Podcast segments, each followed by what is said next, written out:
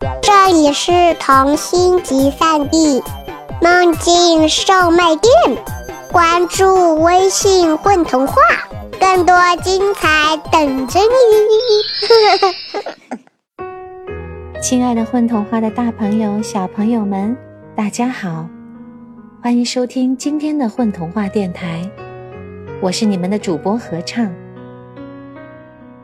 今天是个好日子，因为是山神的女儿要出嫁了。他找来了山底下最出名的裁缝菊奶奶，还有她聪明的孙女儿阿绿，给他的女儿做了一套山的嫁衣。这一套独一无二、美丽的山的嫁衣，究竟是怎么做出来？它又是什么样子的呢？我们一同来欣赏。今天的童话故事，而恰巧，今天也是一位名叫廖新慧的姐姐与她的爱人克里斯多夫的大婚之日。在此，我希望把这个美丽的童话故事送给她，并且想借此机会对他们说一句：“O no de la rose，以玫瑰之名，祝你们爱情永远甜蜜。”山的嫁衣，作者蓝梦醒。青峦山下的裁缝店里，住着菊奶奶和她的孙女儿阿绿。阿绿是个聪明伶俐的孩子，可惜生下来就不会说话。阿绿一天天长大，菊奶奶也一天天老了。望着阿绿，菊奶奶常常悄悄叹气：“可怜的孩子，将来奶奶走了，谁来照顾你呢？要是你会讲话，多好呀！”叹息完了，菊奶奶便照例向山神祈祷一番。希望山神保佑阿绿健康的长大，将来能有出息。日子就这样一天天缓缓的流淌着。一个夏天的黄昏，菊奶奶的裁缝店里来了一位神秘的客人。用这样的布料帮我做一件嫁衣吧。我的女儿要出嫁了。客人的语气不像是请求，倒像是命令。菊奶奶闻到一股山里的松木和腐叶的气息，她拉亮了灯，停下手里的针线活，抬头打量起这个站在灯下的不速之客。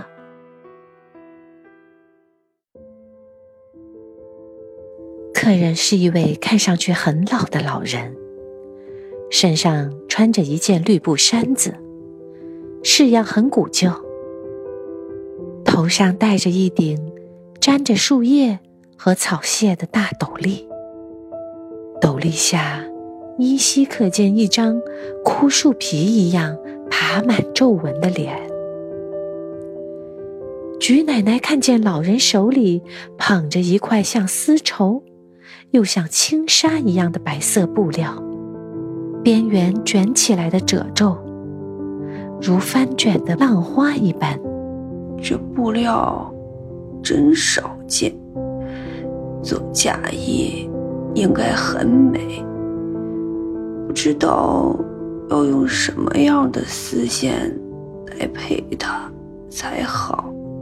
菊奶奶接过布料，在手上展开。抚摸着，一生中，他缝过无数件衣服，摸过无数种布料。可这一块布料，握在手里，冰冰凉凉的，纹理细密又轻盈，仿佛在流动，跟以往见过的任何布料都不一样。丝线的问题不用担心。可惜料子太少了，光是做裙摆都不够。没办法呀，今年雨水少。不过，离女儿的婚期还有些日子，你们只要在那之前做好我拜托你们的事儿就行。一番话，听得菊奶奶如在云里雾里，只好疑惑地看着老妇人。那么，您要我为您做些什么呢？您也看到了，我上了年纪，我孙女儿又太小。实话告诉你吧，我就是这里的山神，青鸾山是我的女儿。你的祷告我都听见了，让你的孙女开口说话并不难，但是，我有个条件。呃，什么条件呢？菊奶奶有些激动地问：“就是帮我的女儿青鸾做好这件嫁衣。可是，这这么特别的布料，我该用什么针线来缝呢？”菊奶奶摸了摸布料。为难地说：“不用针，也不用线，你只要想办法，让这块布料变大，大到能够缝一件衫的嫁衣。裙摆上要绣不同颜色的鲜花，还要配上七条细长的飘带。”说完这些，山神露出了莫测的微笑。这，菊奶奶更加为难了。但她不甘心就此放弃，于是咬咬牙问道：“您给我们多长的时间？”“三个月。三个月后我会再来。”山神交代完，转身出门，一转眼消失在暮色中。山神走后。菊奶奶小心的把布料折好，放进一个竹篮里。出来吧，阿绿。菊奶奶冲门里轻声唤道。蓝布门帘被掀开，一个瘦小的身影从里面跳了出来。菊奶奶慈爱地把阿绿揽到了怀里。刚才。山神和奶奶说的话，你都听到了。阿绿抿着嘴，点了点头。阿绿呀，要怎么才能完成他的嘱托呢？奶奶老了，脑子不灵光了。你虽然不会说话，心眼儿却亮着呢。你可有什么主意？阿绿圆圆的眼珠子转了转，笑嘻嘻的点了点头，然后抱起竹篮，一溜烟儿的跑到了院子里。菊奶奶搞不懂阿绿葫芦里卖的是什么药，疑惑的跟了出来。此时月亮已经升起来了，照着院子里的老槐树。和那口老井，阿绿麻利的用绳子系住竹篮，又把绳子的另一端绑在了槐树的枝桠上，然后小心翼翼地放下竹篮，让装着布料的竹篮一直垂到了井水里。阿绿，你，你这是做什么？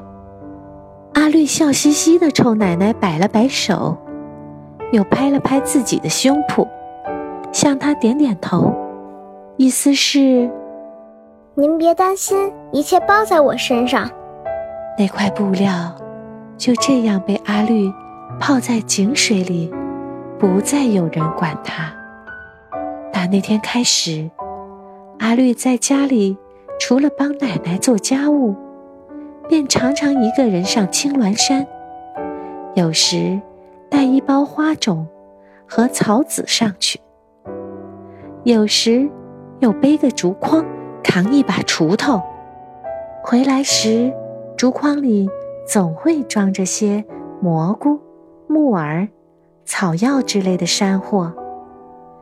菊奶奶心里越来越疑惑：这孩子到底记不记得答应过山神的事儿了？转眼两个多月过去了，离青鸾山的婚期也越来越近了。过去的这些日子，一直没怎么好好下雨。这一天，阿绿上山后不久，雨却开始下了起来，而且越下越大。在天黑前，似乎都没有要停的意思。菊奶奶握在手里的针线，好半天都没有往前走几针。他一会儿抬头看看窗外的雨帘，一会儿又看看院门，总也不见阿绿的身影出现，心里面越来越焦急。终于，当菊奶奶被缝衣针第三次扎到手指头的时候，她再也坐不住了。他站起来，披上蓑衣，戴上斗笠，又撑起一把大伞，决定上山去找阿绿。山路本来就难走，下过雨，路更加泥泞，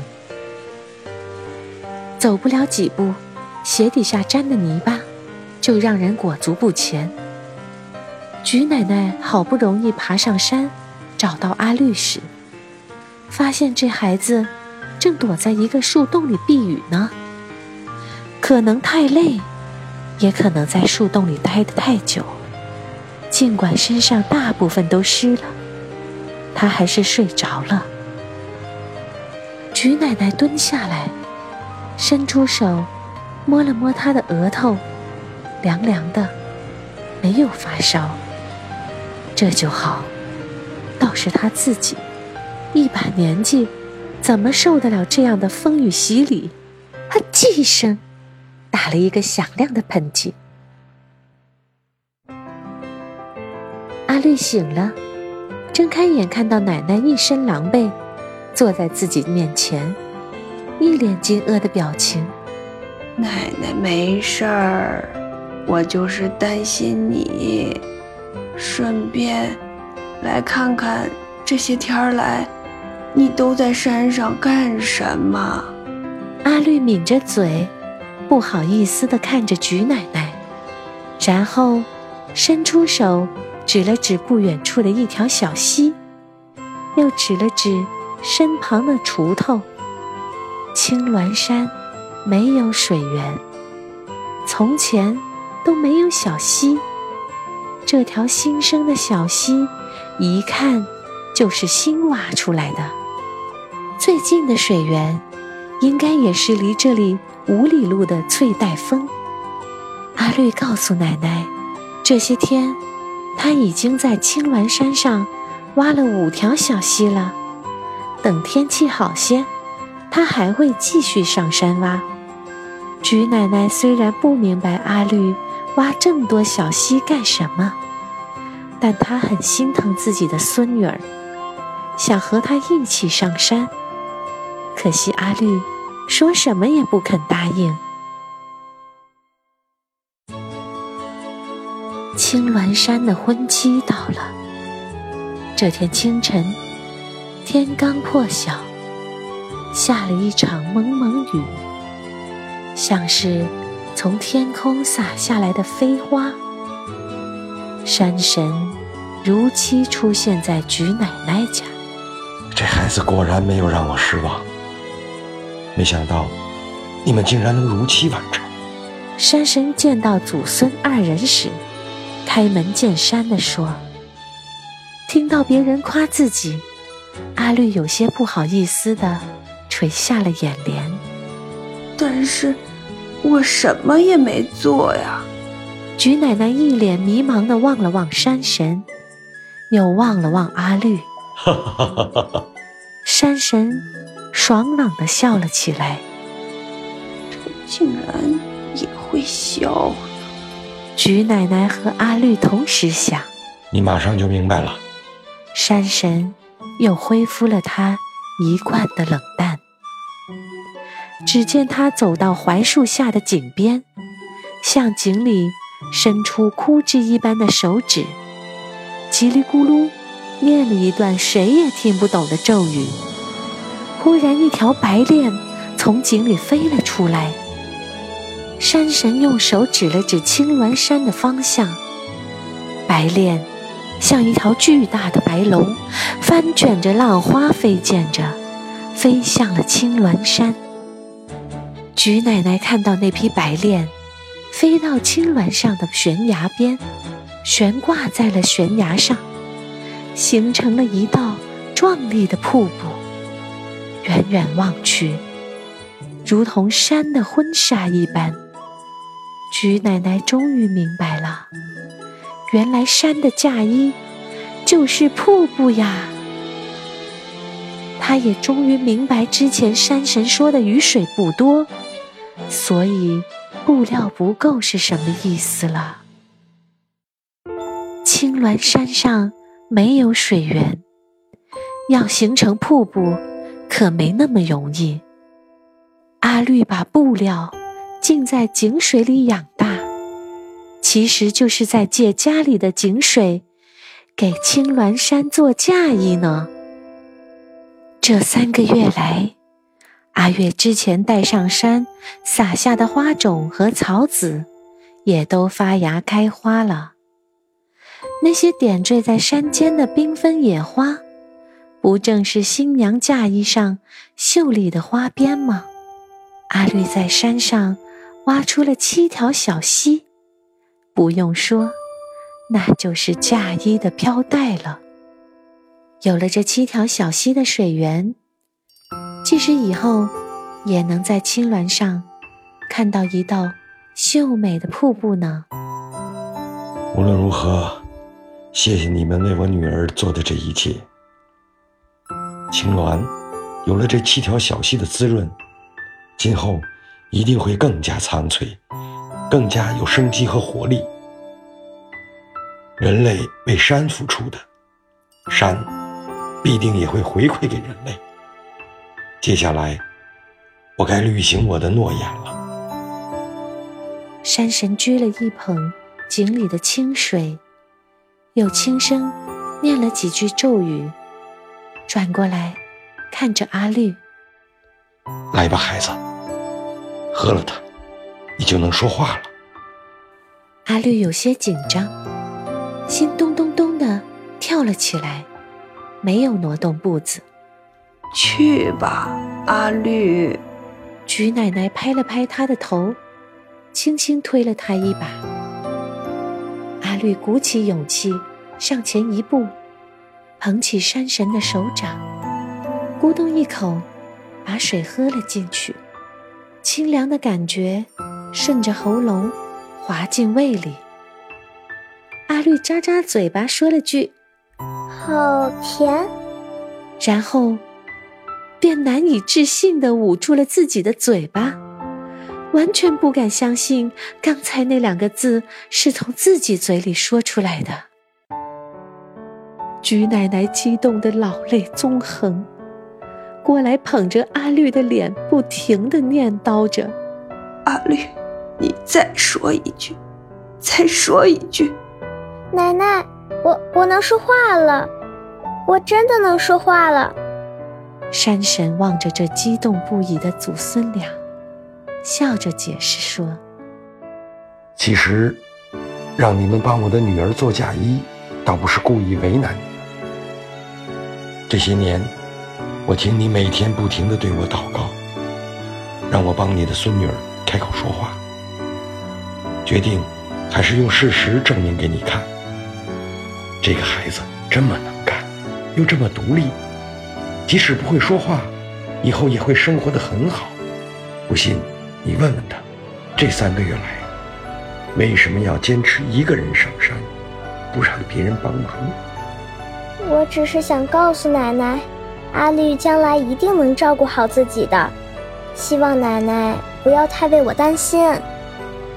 听了山神和阿绿的话，菊奶奶顿时恍然大悟：阿绿真是长大了呀！还有，谢谢您，山神大人。菊奶奶说完，如释重负般的笑了。